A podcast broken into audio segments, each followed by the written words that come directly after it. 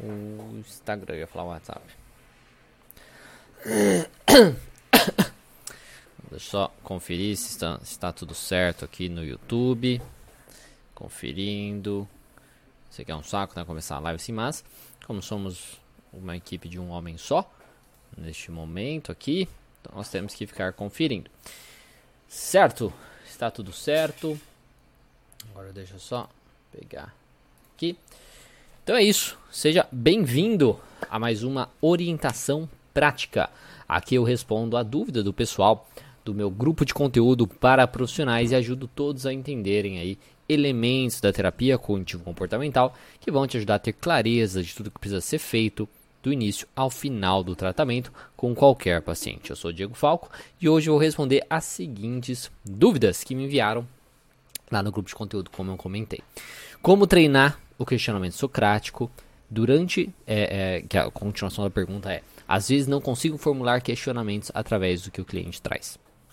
Outra pergunta: durante a sessão pode ser utilizado livros ou música, por exemplo, para reflexão, para ser além de ensinar as técnicas da TC? Outra pergunta: qual a melhor forma de explicar o paciente aí ao paciente como funciona a terapia? Outra pergunta: qual a melhor forma de explicar a agenda da sessão? E por último, como pedir feedback para o paciente. Então, vou responder todas essas dúvidas hoje e depois de responder todas essas, essas dúvidas, eu vou abrir aí para tirar dúvidas ao vivo, caso você queira isso, tá? No YouTube você pode ir mandando simplesmente a sua dúvida aí no chat, tá? Tem o chat aí do YouTube. Você simplesmente pode ir mandando a sua dúvida que fica mais fácil aqui eu consigo acessar tranquilamente. Agora no Instagram, se você tiver a sua dúvida, pode ser importante você mandar pode ser importante, não é importante. Você mandar nesse balãozinho que tem uma interrogação e mandar por ali. Porque se você manda no chat de repente entra um monte de gente, é que agora que a gente está usando outro perfil no Instagram, então entra pouca gente né, no Instagram ainda. Mas eventualmente não vai que entra muita gente. Então, você manda nesse balãozinho com interrogação, fica mais fácil de eu encontrar a sua dúvida ali depois, tá bom? E aí eu vou respondendo por ordem de envio, baseado no tempo que a gente tem.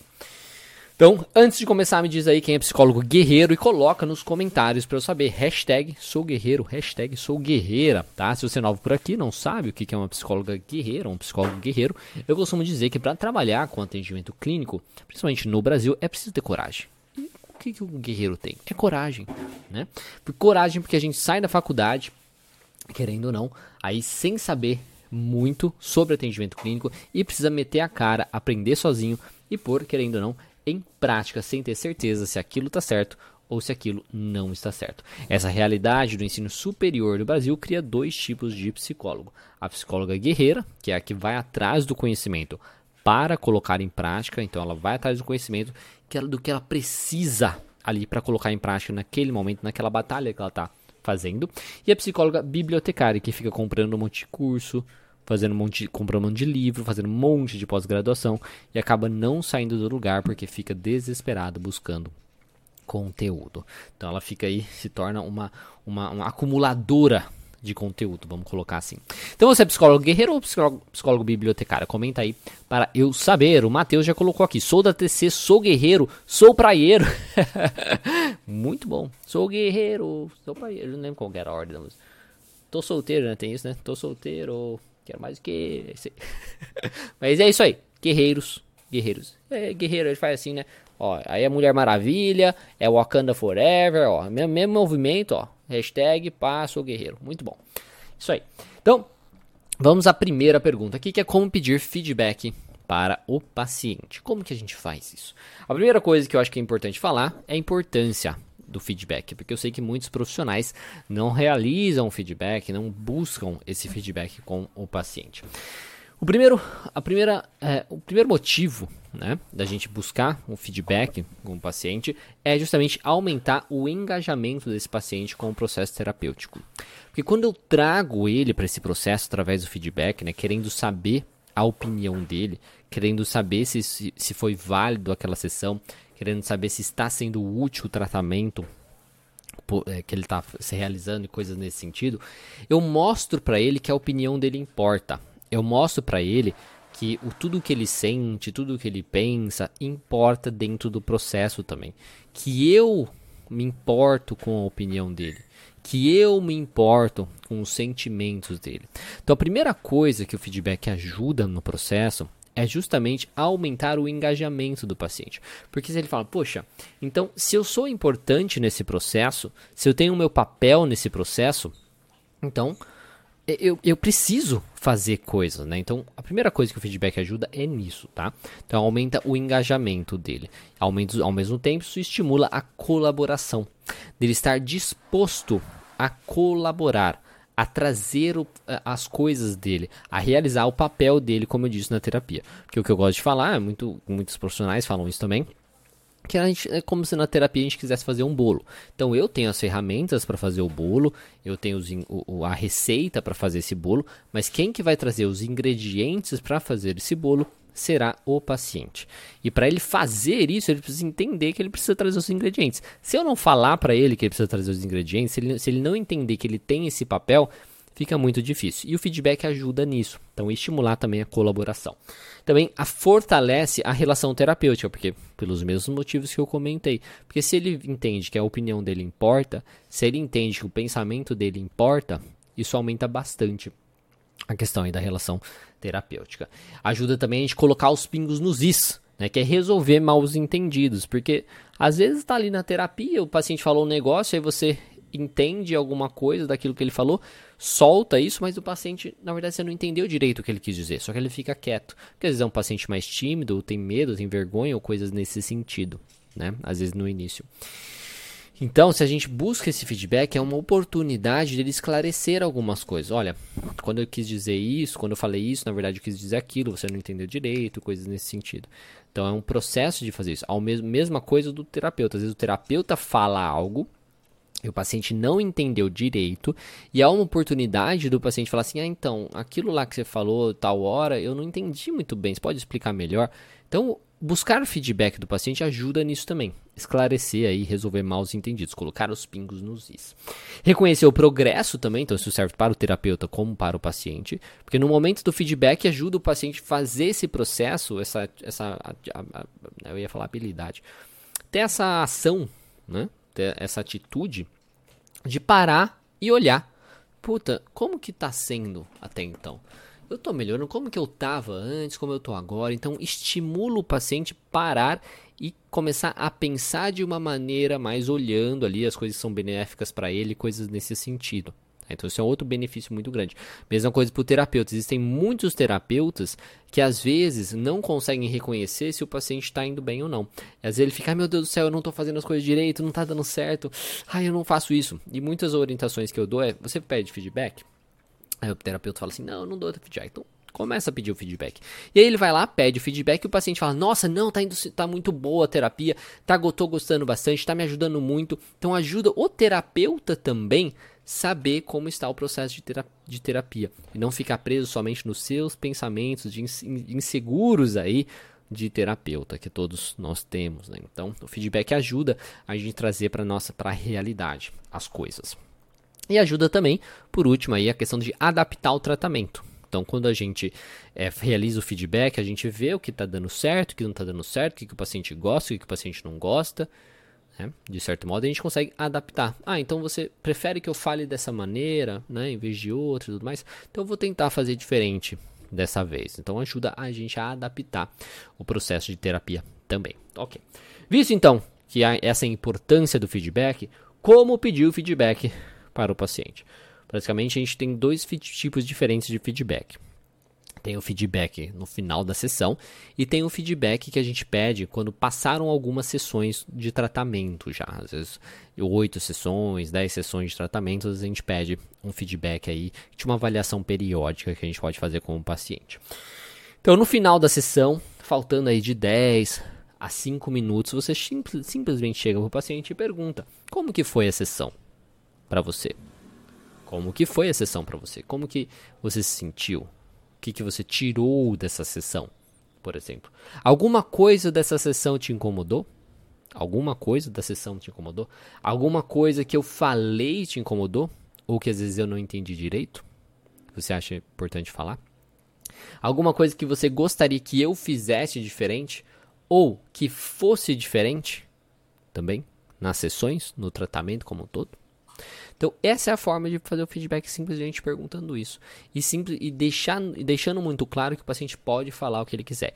E quando ele der um feedback negativo, ah, não gostei disso, ou coisas nesse sentido, é muito importante também que a gente reforce isso, no sentido, nossa, eu, eu entendo, muito obrigado por você ter dado esse feedback.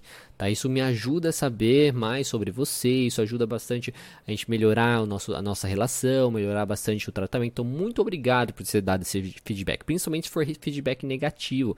Porque você precisa estimular o paciente a se sentir confortável de fazer isso, que vai ajudar bastante no tratamento e no seu desenvolvimento como profissional. Tá? No seu crescimento como profissional. Porque se você nota também vários pacientes tendo o mesmo feedback, né? Tipo, ah, porque você é de tal maneira e você percebe que é um padrão, todo mundo reclama da mesma coisa, por exemplo.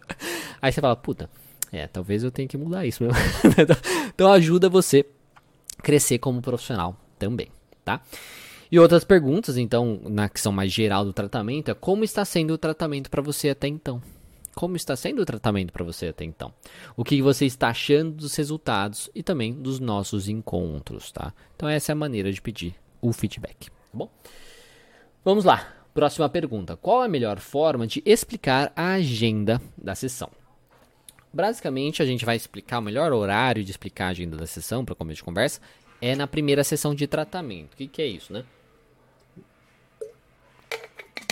Porque primeiro nós temos a sessão inicial com o paciente, que é uma espécie de triagem, vamos colocar assim, né? Que é trazendo o paciente ali na sessão, explicando para ele como ele funciona, pegando a queixa dele, né? Coisas nesse sentido. E aí depois. E aí depois, né? É. é... Ô Marlene. É, é que, que, é que tem gente que tá falando aí. Só pra. enfim, tava me, me, me atrapalhando um pouco. É, enfim, que eu tava falando já. Esqueci. É que, não, então, primeiro a gente faz a primeira sessão, né? De tratamento com, com o paciente que é justamente saber a queixa dele, saber o que traz ele ali naquela, naquela, naquela na, na terapia e coisas nesse sentido, e também explicar o funcionamento da terapia e coisas assim, tá? Então essa primeira sessão a gente faz dessa maneira. Depois a gente faz a avaliação das áreas da vida do paciente, que nada mais é que uma anamnese ali daquele paciente, só que na TCC a gente faz focado na avaliação das áreas da vida. E aí depois a gente vai começar as sessões de tratamento mesmo. Então você vai explicar agenda da sessão nessa primeira sessão de tratamento que a gente fala, tá? Então é depois dessas primeiras sessões. E basicamente na sessão de tratamento nós temos uma estrutura. Nós temos a estrutura das sessões da TCC. E aí você vai, conforme você for passando por cada uma parte dessa estrutura, você vai explicando para o paciente isso. Você vai explicando como funciona a importância daquela parte e por que, que aquilo é benéfico para ele e como funciona aquela parte. Então, a primeira coisa, avaliação do humor. Né? Então, você vai realizar a avaliação do humor com o paciente, você vai explicar por que, que é importante a avaliação do humor, coisas assim. Você vai passar para a ponte entre as sessões, você vai fazer a revisão da tarefa, caso tenha tido alguma tarefa e tudo mais. Você vai montar a agenda da sessão, tudo isso explicando como que é. Tá? Você vai depois selecionar um item a ser trabalhado, desenvolver as estratégias, né, vai fazer um resumo, vai desenvolver um plano de ação e vai pedir o feedback no final ali da sessão. Cada uma dessas partes da estrutura você vai então, no primeiro primeira vez, né, que você for realizar isso com o paciente, você vai explicar a importância dessa parte, do porquê que isso é importante, realizado dessa maneira e como que funciona. E aí, quando a gente pensa então na agenda da sessão, você basicamente vai explicar é, é, os motivos de ser assim e por isso ser benéfico para ele. Então, na agenda da sessão, nós podemos falar que ela vai ajudar a gente ter um foco no que nós vamos discutir durante a sessão. Porque quando a gente monta uma agenda, a gente consegue então focar em um ou dois itens durante aquela sessão e a gente não se dispersa tanto com coisas aleatórias que podem acontecer às vezes no meio da fala do paciente traz algumas lembranças, algumas coisas novas e a gente pode voltar. Não, calma aí. A gente tinha determinado que a gente ia falar isso na agenda. Você quer continuar falando o que a gente está falando na agenda ou você quer falar sobre essa nova coisa aqui? Tá? Então a gente vai fazer, ela ajuda muito nisso. Então a gente mostra para o paciente isso, a gente explica isso para ele. Olha, quando a gente, a gente tem uma agenda, a gente monta uma agenda da sessão para a gente ter muito bem definido o que nós vamos discutir nessa sessão. Isso não significa que a gente não pode discutir coisas que estão fora dessa agenda caso surjam novas coisas. mas nós conseguimos priorizar o que nós vamos discutir para que a gente consiga resolver o seu problema principal, digamos assim, o seu maior problema da melhor maneira, da melhor maneira possível, da forma mais eficiente aí possível, sem interferências. Então, a melhor forma de explicar a agenda da sessão é quando você for usar essa agenda da sessão na primeira, no primeiro, no, da primeira vez, né? E explicar os benefícios disso, do porquê utilizar essa agenda é tão útil, do porquê você vai que a terapia funciona dessa maneira, tá? Próxima é, não, tinha, tinha, tem mais coisa ainda que eu tinha colocado aqui. E nós conseguimos, então, com a agenda da sessão, priorizar o que é mais importante ou urgente naquele momento da vida do paciente e ajudar ele da melhor maneira possível. Então, você precisa explicar isso para ele, passando boa parte aí do tempo junto que você tem, daquele pequeno tempo junto que você tem dentro daquela semana enorme do paciente, ali resolvendo aquele problema. E com a agenda, então, nós vamos selecionar todos os itens que são importantes para o paciente e priorizar em ordem de urgência e necessidade. Então, ela nos ajuda a otimizar o nosso tempo juntos, tá bom? E é isso que você vai explicar para o paciente. Ó, próxima pergunta: qual a melhor forma de explicar para o paciente como funciona a terapia? Então, como que eu explico para o paciente como que funciona a terapia? Primeira coisa é psicoeducar sobre o modelo cognitivo. Se a gente está falando então da terapia cognitivo-comportamental, você precisa explicar como que funciona a terapia cognitivo-comportamental, a base da terapia cognitivo-comportamental. E essa base é justamente o modelo cognitivo. Então, primeira coisa, a gente vai psicoeducar o paciente sobre o modelo cognitivo. Ah, então é, é, nós entendemos dentro da TCC que as pessoas funcionam desta maneira onde, frente às mais variadas situações da vida ou eventos da vida, elas possuem uma interpretação sobre aquele evento, uma interpretação sobre aquela situação, que pode que vem em formatos aí é, verbal, vem em formato de imagem, são os nossos pensamentos automáticos. Quando nós temos esses pensamentos automáticos, nós temos então reações, que é uma resposta fisiológica, um comportamento e uma emoção. A gente explica muito bem isso para o paciente, que é assim que as pessoas funcionam, que a TC enxerga o paciente funcionando. Aí vê se faz sentido para ele. Normalmente faz e fala: Nossa, realmente faz muito sentido para mim. Ah, você acha que todo mundo que passa pela mesma situação reage da mesma maneira? Não, tal. Por quê? Por conta disso, por conta da interpretação que a pessoa tem. Enfim, então a gente vai mostrando bem claro isso para ele, explicando, a gente faz a psicoeducação do modelo cognitivo. Feito isso, a gente vai então, depois de a gente ter questionado o paciente também da queixa inicial dele, do que trouxe ele na terapia, dos problemas dele, a gente vai realizando aí o que eu chamo da EGD, que é ir resgatando dados para montar um modelo cognitivo dele, então fazer perguntas específicas para aquele paciente, que é a escuta guiada da demanda, né? Eu chamo. Então a gente vai então pegar dados do paciente e enfiar dentro de um modelo cognitivo. E a gente vai então explicar o funcionamento do paciente na visão da terapia cognitivo-comportamental. Aquele funcionamento inicial de um modelo cognitivo, não é um funcionamento completo dele, que a gente não tem dados suficientes para isso. Mas é só o funcionamento ali inicial de um modelo cognitivo específico que ele já trouxe para a gente. A gente explica para ele, olha, então me parece que quando você está nessa situação aqui, toda vez que você está na casa da sua mãe, ou várias vezes que você está na casa da sua mãe, ela vem e te cobra de alguma coisa, te cobra por você não ter uma namorada, né? E aí você interpreta isso, tipo, meu, que saco, a pessoa quer controlar a minha vida, nossa, eu não tenho controle da minha vida e tal. Aí você, isso causa uma emoção de raiva em você e faz você ser grosseiro com a sua mãe, por exemplo. Né? Então você mostra para o paciente esse modelo cognitivo do funcionamento que ele mesmo trouxe para você. E aí ele vai falar assim: "Nossa, faz muito sentido isso, é isso mesmo", né? Você confirma com ele se isso faz sentido, se é assim mesmo e coisas desse sentido. Depois você vai demonstrar como nós vamos então utilizar a reestruturação cognitiva, a resolução de problemas e a aceitação para lidar com esse funcionamento atual do paciente. Então, a gente vai mostrar, olha, dentro desses pensamentos aqui, a gente precisa avaliar se esses pensamentos são exagerados, se eles são verdadeiros ou se eles são inúteis. Então a gente precisa realizar uma, uma reestruturação cognitiva, que através de questionamentos nós vamos então ajudar você a fazer isso.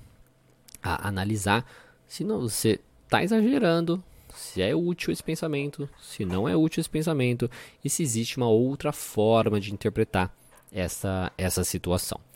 Ou a gente vai pensar assim, se às vezes esses pensamentos são verdade, né? Se isso realmente está acontecendo, será que não existe alguma coisa que a gente pode fazer aí de resolver algum problema? Nesse caso da mãe, por exemplo, ele pode às vezes conversar com a mãe dele.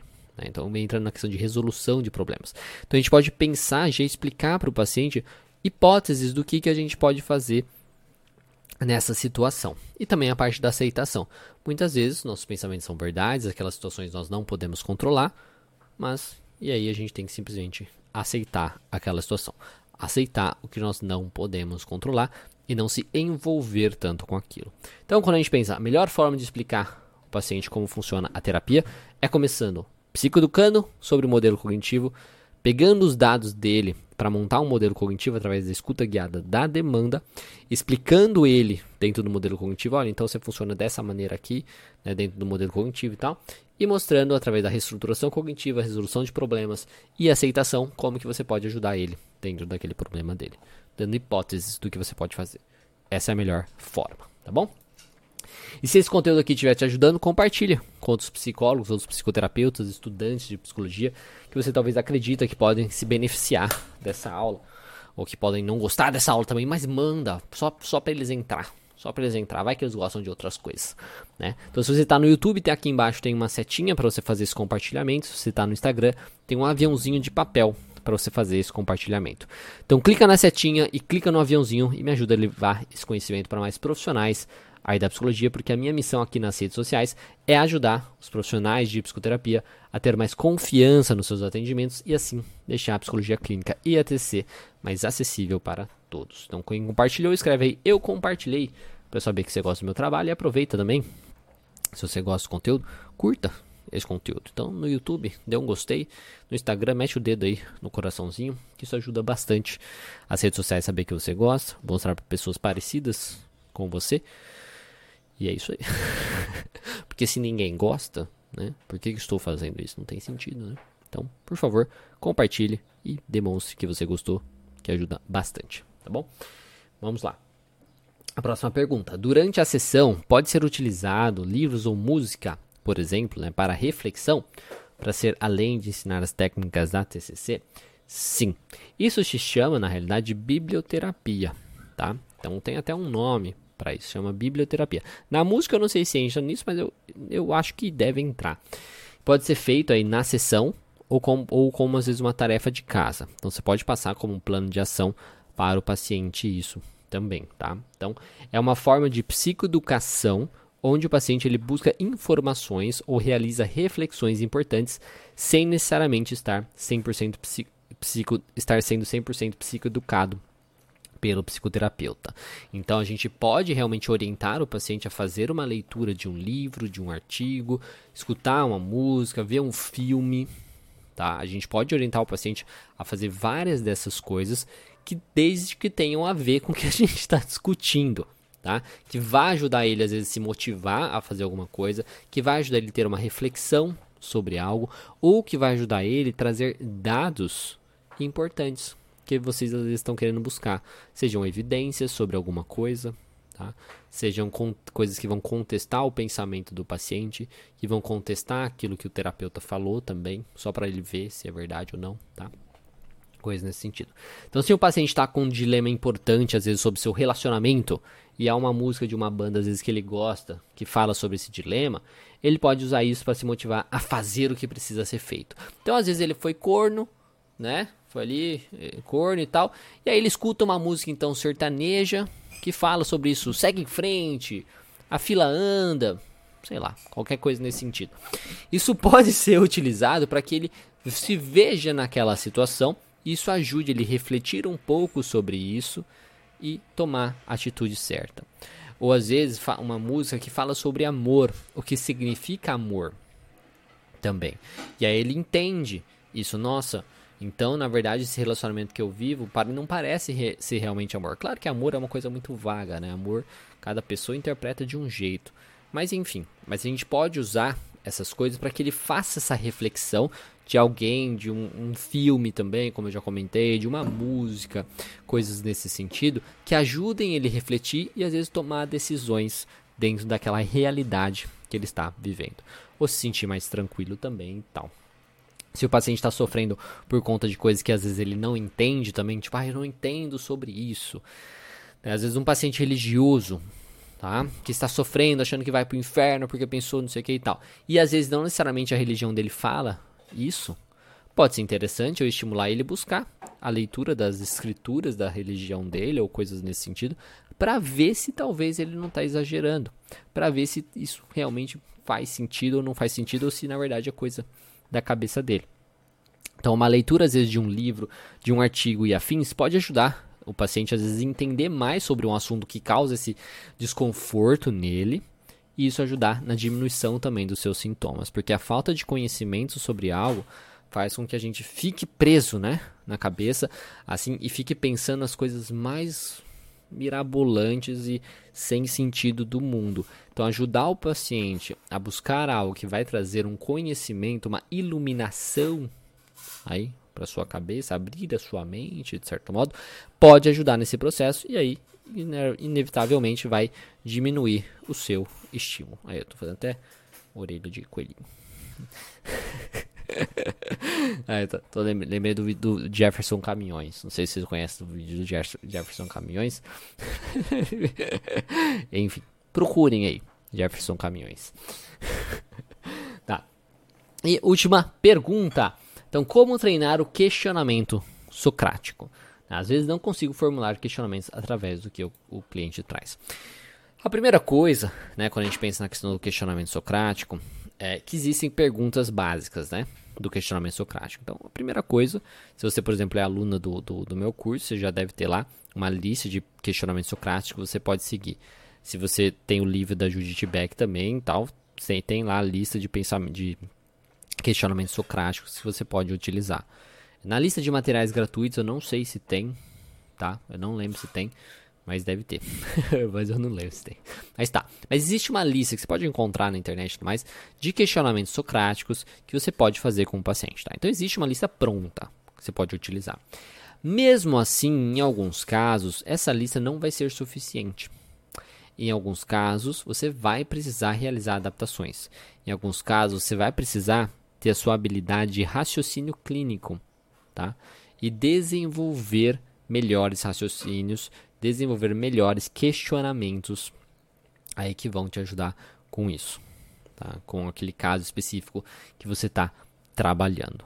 E para desenvolver esse raciocínio clínico para melhores questionamentos socráticos, tem isso daqui que eu costumo falar.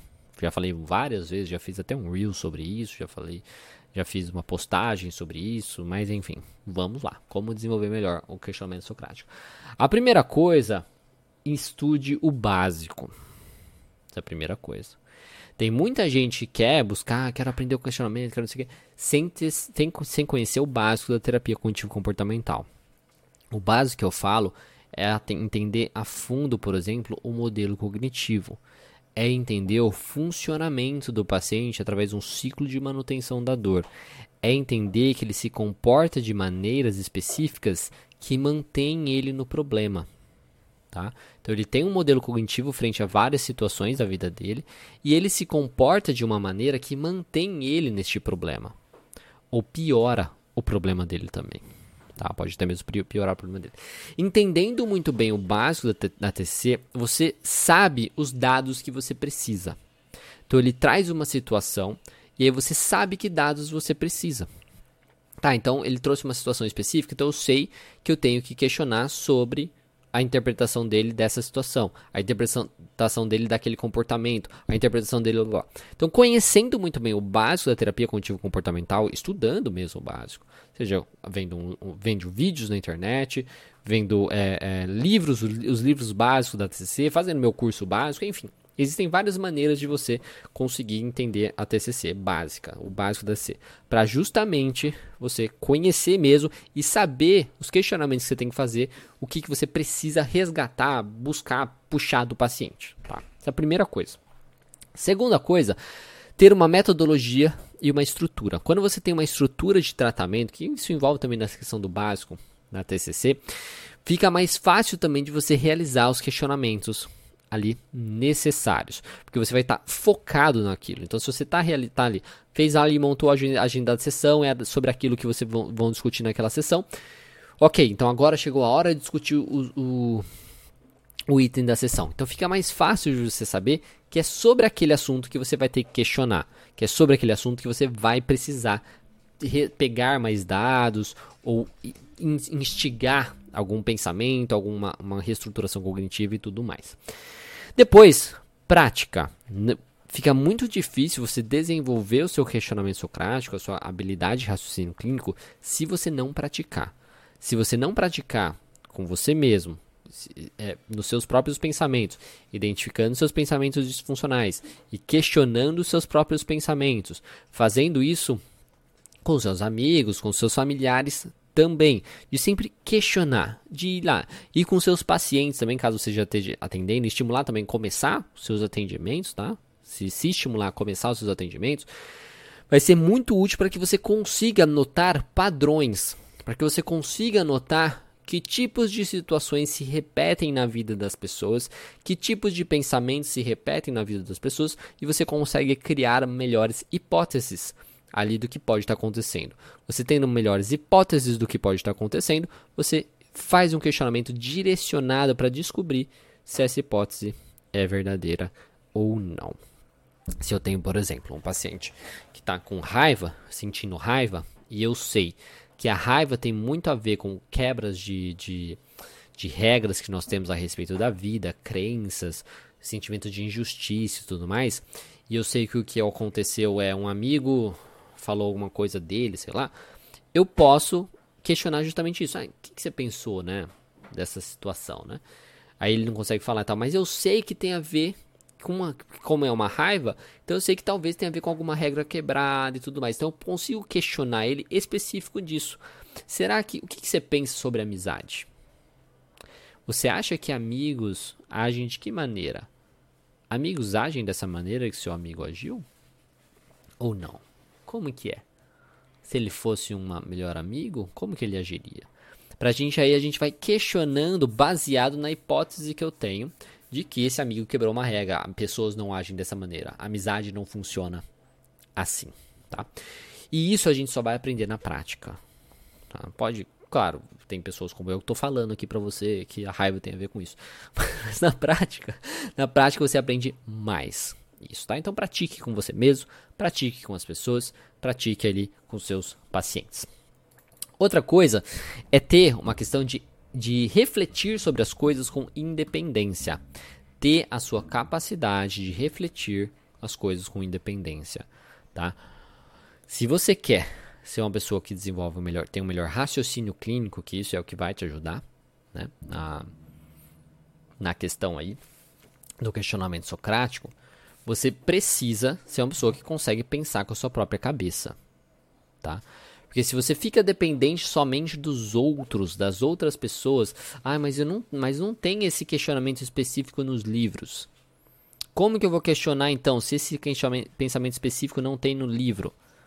Você precisa perder o medo de fazer as coisas, de testar as coisas, de refletir, de, ter, de pensar um pouquinho fora da caixa para testar aquilo, tá? É essa pessoa que vai mais longe, essa pessoa que consegue fazer o que precisa ser feito. Outra coisa, conhecimentos gerais. Isso eu falo bastante também. Quanto mais conhecimentos gerais você tem, nossa, você é uma pessoa muito culta, você lê um monte de livro, você lê um monte de filosofia, você estuda, estuda filosofia, você vê um monte de palestras sobre, as sobre várias coisas, assiste um monte de filme, conhece a indústria do cinema, joga muito videogame, é nerd, conhece um monte de coisas relacionadas a isso, nossa, é fissurado por futebol e conhece muito bem o funcionamento do time, não sei o que, da FIFA, sei lá, coisas variadas. Quando você tem um conhecimento geral assim, fica muito mais fácil de você conseguir criar analogias e metáforas para demonstrar para o seu paciente o que você está querendo dizer, para trazer o seu paciente para uma situação onde fica mais fácil dele entender o pensamento dele, o sentimento dele e o que, que precisa ser feito. Então, é uma forma de questionamento onde você mostra para o paciente outras formas de pensar, utilizando analogias, metáforas e coisas nesse sentido. Eu, que sou uma pessoa muito nerd, jogo videogame e tudo mais, às vezes eu utilizo isso, né? No sentido, por exemplo, ah Pensa na vida como se fosse um jogo de RPG, onde você tem os seus chefes que você precisa lutar, mas muitas vezes você não está preparado ainda para lutar com aquele oponente, né, com aquele inimigo. Então você precisa treinar mais, desenvolver novas habilidades, você precisa desenvolver novos aí, é, é, ter novos upgrades aí na sua vida, né, se desenvolver, passar de nível para que você consiga enfrentar o que você tem que enfrentar. Se eu tenho né, essa, esse conhecimento, mas eu consigo fazer isso para estimular o paciente a fazer reflexões significativas. Eu consigo estimular o paciente a entender melhor o que eu estou querendo dizer. Mesma coisa questões de filme, personagens de séries, às vezes séries que o paciente assiste, que você conhece, por exemplo. Olha, por exemplo, aquele personagem lá, ele age dessa, dessa, dessa maneira. Faz sentido também? Você não parece que está agindo da mesma forma e tudo mais.